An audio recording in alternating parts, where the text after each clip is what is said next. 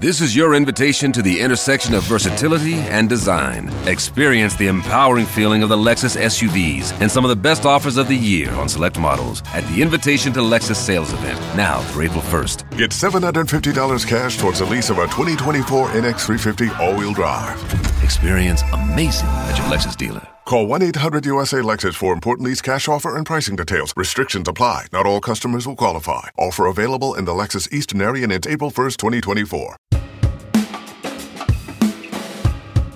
Also es gibt immer noch Themen, wo man noch nicht richtig am Ziel ist, auch anderthalb Jahre nach dem Ausbruch der Pandemie in NRW. Soll in den Schulen geimpft werden? Wo werden Luftfilter stehen? Und werden die Schüler im Winter mit Mütze und Schal im Klassenzimmer sitzen? Vor dem Schulstart in NRW sind einige Fragen offen. Die zentrale Frage ist, wie gut sind die Schulen für eine vierte Corona-Welle gerüstet? Wir haben bei den Schulen nachgehakt. Bonn Aufwacher. News aus Bonn und der Region, NRW und dem Rest der Welt. Hi zusammen, Anja Wölker hier. Schön, dass ihr wieder zuhört und wir freuen uns total, wenn wir euer nachrichtlicher Begleiter des Tages sind. Wenn ihr keine Folge verpassen wollt, dann abonniert uns doch gerne kostenlos in eurer Podcast-App, zum Beispiel auf Spotify, Apple Podcast und Google Podcast. Und jetzt geht's los. Und wir blicken auf Bonn und die Region. An vielen Schulen im Rhein-Sieg-Kreis wird der Unterricht zum Beginn des neuen Schuljahres nicht möglich sein. Das Hochwasser im Juli hat etliche Gebäude beschädigt. Auch viele Kitas sind betroffen. In Odendorf zum Beispiel floss Wasser in die Kellerräume der Grundschule am Zehnthof. Die Klassenräume können nicht genutzt werden. Noch schlimmer hat es die Grundschule an der Heimatsheimer Bachstraße getroffen. Unterricht in dem Gebäude ist in nächster Zeit nicht möglich. Nahe der Gesamtschule in Heimatsheim soll eine Containerschule errichtet werden. Bis die fertig ist, teilen sich beide Schulen das Gebäude im Wechselunterricht. Auch drei Kitas in Zwistal sind betroffen. Auch hier ist der Aufbau von Containern als Übergangslösung geplant. In Rheinbach hat das Unwetter 15 Schulen und Kitas getroffen. Das Flutunglück vor vier Wochen hat auch Auswirkungen auf den Verkehr im Bonner Zentrum. Die Strecke der Linie S23 ist zwischen Bonn und Euskirchen wegen massiver Schäden komplett gesperrt.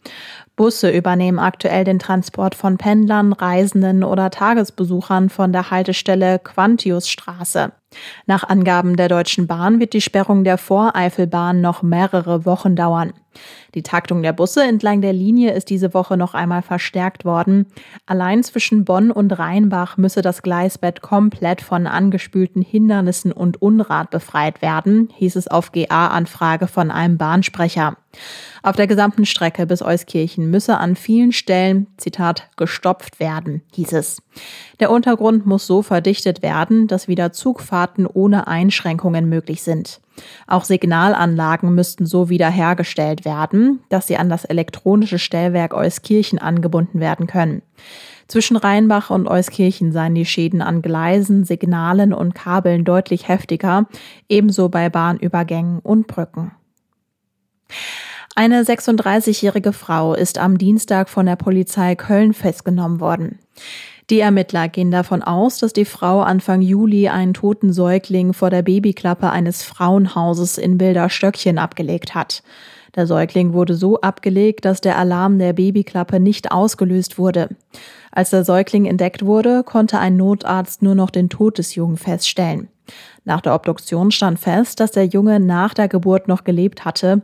Gegen die festgenommene Frau ermittelt die Polizei nun wegen des Verdachts der Tötung durch Unterlassen. Ob es sich bei der Frau zweifelsfrei um die Mutter des Jungen handelt, müssen laut Polizei noch weitere DNA-Analysen zeigen. Allerdings stehe fest, dass ihre DNA am Handtuch zu finden war, in das das Baby eingewickelt war. Die 36-Jährige war außerdem zuvor wegen einer Schwangerschaft in ärztlicher Behandlung. Schauen wir auf die Schulen in NRW. Matheheft in der Tasche, check. Corona-Test gemacht, check. Maske dabei, check. Dann kann es in die Schule gehen. Nächste Woche wird das wieder zum Alltag der Schülerinnen und Schüler in NRW. Im Aufwacher haben wir schon darüber gesprochen, wie sich das Land auf den Schulstart vorbereitet. Und jetzt schauen wir darauf, was die Schulen sagen. NRW-Reporter Viktor Marinov hat die Infos. Hallo Viktor. Hi. Für zwei Millionen Schülerinnen und Schüler geht es eben in den nächsten Tagen wieder los. Und ja, wie am Anfang beschrieben, Tests und Masken sind weiter Pflicht vermutlich. Genau so ist es. Also den Plan hat die Schulministerin schon letzte Woche vorgestellt. Und sie sagte, es bleibt alles beim Alten ungefähr. Also es bleibt so, wie es letztes Schuljahr geendet hat. Das heißt, es gibt Maskenpflicht für die Schüler, es gibt zweimal die Woche die Tests. Es gibt eine kleine neue Ausnahmeregelung, die besagt, dass getestete und genesene Schüler und Lehrer sich nicht mehr testen müssen. Okay. Diese kleine Neuerung gibt es also. Positiv ist ja vielleicht, dass es erstmal in Präsenz losgeht und da werden sich ja wahrscheinlich alle Schulen einig sein, dass das absolut notwendig ist. Genau, also ich und äh, meine Kollegin Claudia Hauser haben ja mit äh, vielen Schulen gesprochen und mit einigen Kommunen und das war das eine Thema, wo sich alle einig waren und da ist auch das Ministerium dieser Meinung, Präsenzunterricht soll stattfinden. Man soll bitte vor Ort lernen und lehren, weil die jetzt alle gesehen haben in den letzten Monaten, in, äh, in den letzten anderthalb Jahren, dass selbst der gute äh, Distanzunterricht, der nicht überall gegeben war, selbst der konnte Präsenzunterricht nicht ersetzen. Das heißt, alle freuen sich, dass Präsenzunterricht endlich da ist oder wieder da ist, besser gesagt. Ja, da geht es ja auch dann darum, also ich stelle es mir auf jeden Fall so vor, dass ich auch schon allein meine Freundinnen und Freunde dann wieder sehe im Klassenzimmer. Zur Diskussion über den Schulstart gehören die Luftfilter. Bauministerin Ina Scharrenbach hat dazu gestern nochmal ein Update gegeben. Zur Einordnung, grundsätzlich ist es ja so, Luftfilter können bestellt werden, aber nur für Räume, die nicht gut zu belüften sind. Und daran hat sich wahrscheinlich auch nichts geändert, oder? Genau, dabei bleibt es. können jetzt auch die Kitas bestellen. Es stehen äh, 90 Millionen Euro zur Verfügung dafür. Also nicht gut zu belüften, das kann man sich vielleicht so vorstellen, das hat das äh, Umweltbundesamt äh, noch einmal erklärt. Wenn zwei Fenster weit aufgerissen werden können in einem Raum, dann gilt dieser Raum als belüftbar, auch ohne Filter. Dieses Thema Luftfilter, das begleitet uns ja schon eine ganze Weile und da geht es ja eben darum, sind diese Luftfilter jetzt eben nützlich, bringen die tatsächlich was in der Corona-Pandemie? Inwiefern gab es dazu jetzt nochmal Äußerungen? Also, dass die jetzt was bringen, da sind sich die meisten Experten einig. Wie viel die bringen, ist eine andere Frage. Also äh, zum Beispiel hieß es vom Pitt Klausen, den Vorsitzenden des Städtetags NRW, dass die Lüftungsanlagen Hilfskrücken sind und die sollten nicht überbewertet werden. Das heißt, das ist eine Aussage, die, die man immer öfters gehört hat in den letzten Tagen. Diese Lüftungsfilter, die sind kein Nonplusultra, also die machen nicht alles aus, die funktionieren nur in Kombination mit den anderen Maßnahmen. Und auch wenn man äh, Filter hat, sollte man trotzdem lüften. Es steht natürlich auch die Frage im Raum, was passiert denn, wenn Winter ist. Und da werden die Filter wichtiger natürlich, weil wir kennen die Szenen noch aus dem letzten Jahr, wie Schüler mit den Jacken und mit ihren Wärmeflaschen in, im Klassenraum saßen. Das befürchten Schulleiter in der Region, dass es wiederkommt. Das heißt, um das mal vielleicht so zusammenzufassen, ja, also im Vergleich zum letzten Jahr gibt es dann eventuell Luftfilter eben in schlecht belüfteten Räumen, aber da es jetzt eben nicht in allen Räumen diese Luftfilter gibt, kommt es dann eben gegebenenfalls wieder zu diesen Szenen aus dem Winter, die du gerade beschrieben hast. Das heißt, flächendeckend ist man da irgendwie nicht richtig weitergekommen. Ganz genau, man könnte vielleicht sagen, man ist ein bisschen weitergekommen, aber eine finale Lösung hat man nicht. Und wenn man sich das Programm vom letzten Schuljahr anschaut zu den Luftfiltern, da äh, standen ja 50 Millionen Euro zur Verfügung und davon wurden nur 20 Millionen ausgeschöpft. Das heißt, es gibt Luftfilter immer noch nicht überall und jetzt sagt auch das Umweltbundesamt, rät den Schulen oder drängt sie vielmehr dazu, die Schulen und die Kitas bitte jetzt schnell zu bestellen, weil wenn die jetzt nicht bestellen, dann sieht es für das kommende Schuljahr auch mies aus. Ja, und wir sind ja wirklich kurz vorm Ende der Ferien. Jetzt muss man sagen, vor einer Infektion schützt am besten eine Impfung. Impfstoffe für Kinder unter zwölf Jahren gibt es nicht, soweit so bekannt. Kinder ab zwölf können sich grundsätzlich in den Impfzentren in NRW impfen lassen. Müssen. Eine andere Möglichkeit wäre ja aber, dass die Kinder direkt in den Schulen geimpft werden. Ist das denn irgendwo geplant? Ja, das ist geplant äh, an, an einzelnen Orten. Erstmal gibt es einen grundsätzlichen Plan vom Schulministerium, der sieht vor, dass es diese mobilen Impfteams gibt, allerdings nur an den Berufsschulen, also an den Berufskollegs, weil da eben eigentlich junge Erwachsene lernen. Das heißt, die können auch selber entscheiden, ob sie sich impfen lassen können oder nicht. Für die Schulen ist es ein bisschen komplizierter. Da sagt das Ministerium, wir wollen das nicht auf die Schulen ausweiten. Andere Städte gehen aber voran, weil sie das anders sehen. Ähm, also in Düsseldorf ist es zum Beispiel so, dass die Stadt in den kommenden Wochen mobile Impfangebote machen will an den Schulen. Auch Leverkusen will das machen. Das heißt, es kommt halt wirklich komplett drauf an, in welcher Stadt man zufälligerweise zur Schule geht. Das ist so aktuell, ja. Welchen Eindruck hast du denn dann grundsätzlich durch deine Recherche gewonnen? Also wie fühlen sich die Schulen selbst jetzt vor dem Schulstart? Ergibt sich da irgendwie ein Bild? Ja, wobei es ist kein richtig einheitliches Bild. Äh, ich würde das so beschreiben mit vorsichtigem Optimismus. Optimismus, weil wirklich alle sich jetzt freuen, endlich auf den Präsenzunterricht. Vorsichtig aber auch deswegen, weil jeder weiß, die Pandemie ist nicht vorherzusehen, was geschieht. Und man sieht jetzt schon, die Inzidenzen steigen. Es gibt Städte wie Solingen und Mönchengladbach, da sind die Inzidenzen aktuell bei rund 70. Das heißt, man weiß, es könnte dazu kommen, dass man doch in den Wechselunterricht wechselt. Und deswegen würde ich sagen, ist der Optimismus bisher nur vorsichtig. Ja, verständlich.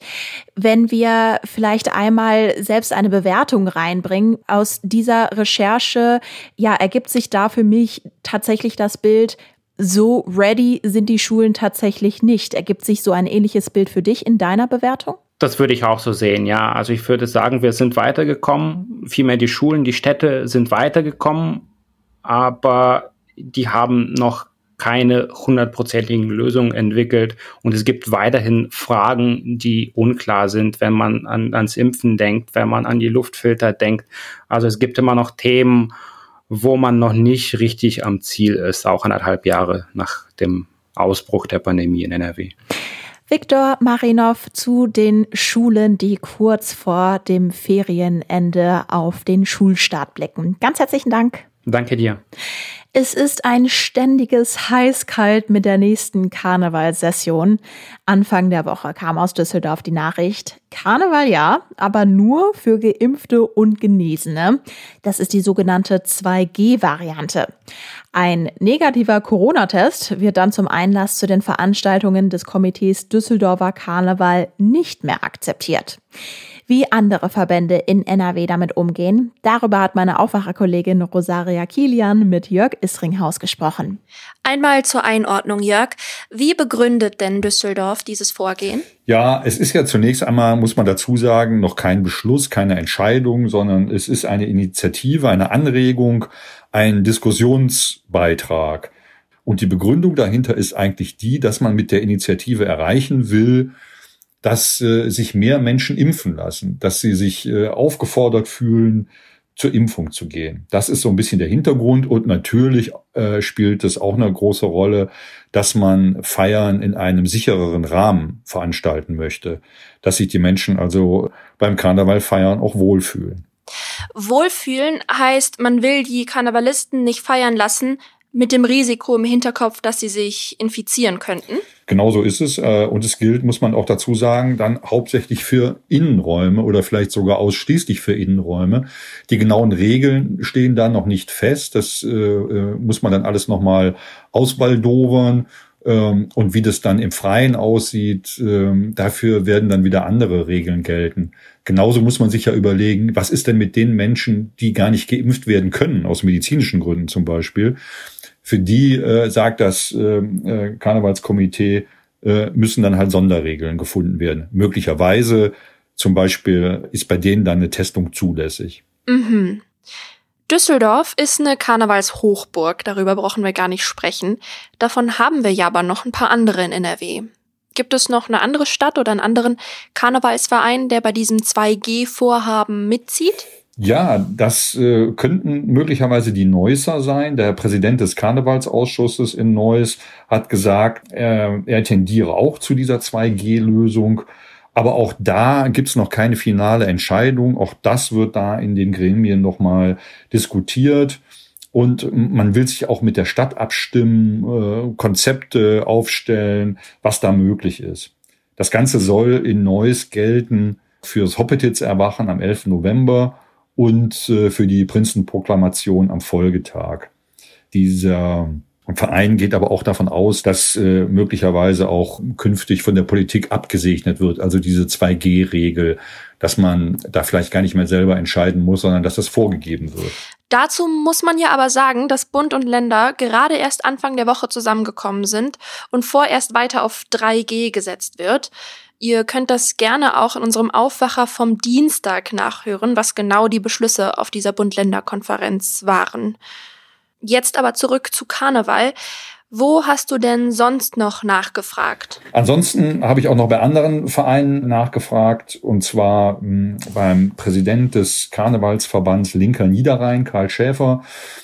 Der ist da ein bisschen vorsichtiger und sagt, äh, wir halten erstmal an den 3G-Regeln fest. Äh, wir sind aber offen nach alle Seiten und wollen erstmal abwarten, was da für Entscheidungen auch aus dem politischen Raum kommen. Also die sind da erstmal ein bisschen zurückhaltend. Genauso wie die Kölner. Das ist ja nun die Karnevalshochburg auch schlechthin und äh, die sagen, alles noch offen, viele offene Fragen, muss man erstmal abwarten. Pandemie entwickelt sich, dem, sich zudem sehr dynamisch das ist noch zu früh, um da verbindlich zu sagen, wie das äh, mit den Besucherregeln, mit den Corona-Regeln am Ende aussehen soll. Also, Düsseldorf und Neuss sagen Ja zu 2G. Am Niederrhein und in Köln lässt man sich noch alle Optionen offen. Glaubst du, dass sich die Verbände in den verschiedenen Städten einig werden in den nächsten Wochen? Also, dass es dann eine gemeinsame Regelung geben wird? Oder dass es überall unterschiedlich sein wird? Also da gehe ich schwer von aus, dass man dann zu einer konzertierten Aktion kommt. Momentan ist es, wie gesagt, einfach in der Diskussion und die einzelnen Vereine werden sich auch untereinander absprechen, auch über äh, Städtegrenzen hinweg und äh, sich sicher überlegen, äh, was man da machen kann. Und vielleicht kommt in der Tat auch aus dem politischen Raum eine Vorgabe, wie bei solchen Veranstaltungen umgegangen werden soll. Das sagen zum Beispiel auch die Kölner, die wünschen sich so ein verbindliches Regelwerk in Absprache mit der Landesregierung. Und äh, mein Tipp ist, dazu wird es dann am Ende wahrscheinlich auch kommen. Du hast ja jetzt mit ganz vielen Karnevalisten gesprochen. Ich kann mir vorstellen, dass es den Veranstalterinnen und Veranstaltern grundsätzlich ziemlich unter den Nägeln brennt. Wie war denn dein Eindruck, wie es den Hardcore-Karnevalisten geht, wenn sie an die nächste Session denken? Ach, ich glaube, ähm, dass sie sich alle natürlich wahnsinnig darauf freuen, weil die letzte Session ja in großen Teilen ausgefallen ist. Das war ja eigentlich nur Stückwerk und Jetzt möchte man eigentlich unbeschwerter feiern und äh, die Zeichen zumindest, was die Impfung angeht, sehen ja auch ganz positiv aus. Also wenn es, wenn, wenn man es schafft, einen Großteil der Menschen zu impfen, dann sollte ja auch eine Karnevalssession im nächsten Jahr möglich sein.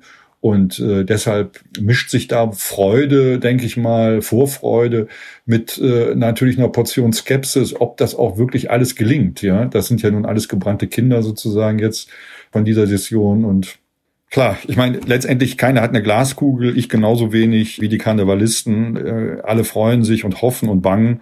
Was es am Ende wird, weiß keiner. Aber ich sag mal so, der nächste Karneval kommt bestimmt. Die Düsseldorfer und möglicherweise auch Neusser Karnevalisten wollen in der kommenden Session nur Geimpfte und Genesene in Räume und Seele lassen. Andere Städte sind da noch etwas unsicherer. Wir halten euch natürlich mit allen News rund um Karneval up to date, zum Beispiel auf RP Online. Vielen Dank, Jörg Isringhaus und Rosaria Kilian. Und noch die Meldung, auch heute wird wieder gestreikt. Die GDL hat ihre Mitglieder bei der Deutschen Bahn aufgerufen, bis morgen früh 2 Uhr zu streiken. Bei uns in NRW kam zumindest gestern der Verkehr nicht komplett zum Erliegen denn hier bei uns werden viele Strecken von Firmen wie Abellio und Keolis befahren, die nicht bestreikt wurden. Der Streit aktuell wird höchstwahrscheinlich nicht der letzte sein. Der Vorsitzende der Gewerkschaft Deutscher Lokomotivführer sagte, man werde mit der ersten Maßnahme nicht durch sein. Und zu den Hintergründen empfehle ich euch noch unseren Podcast vom Mittwoch. Da haben wir mit Wirtschaftsredakteur Reinhard Kowaleski über den Streik gesprochen. Und ihr werdet es schon gemerkt haben, es wird wieder sommerlich. Heute ist es heiter, im Süden von NRW sonnig. Regen ist nicht in Sicht und die Temperaturen können bis auf 29 Grad klettern. Und auch morgen wird es warm sein, 25 bis 29 Grad sind drin. Dazu ist der Tag heiter bis wolkig und weiter trocken. Und das war der Aufwacher heute. Mein Name ist Anja Wölker. Ich wünsche euch einen wunderschönen Donnerstag und wir hören uns morgen wieder. Bis dann. Mehr Nachrichten aus Bonn und der Region gibt's jederzeit beim Generalanzeiger. Schaut vorbei auf ga.de.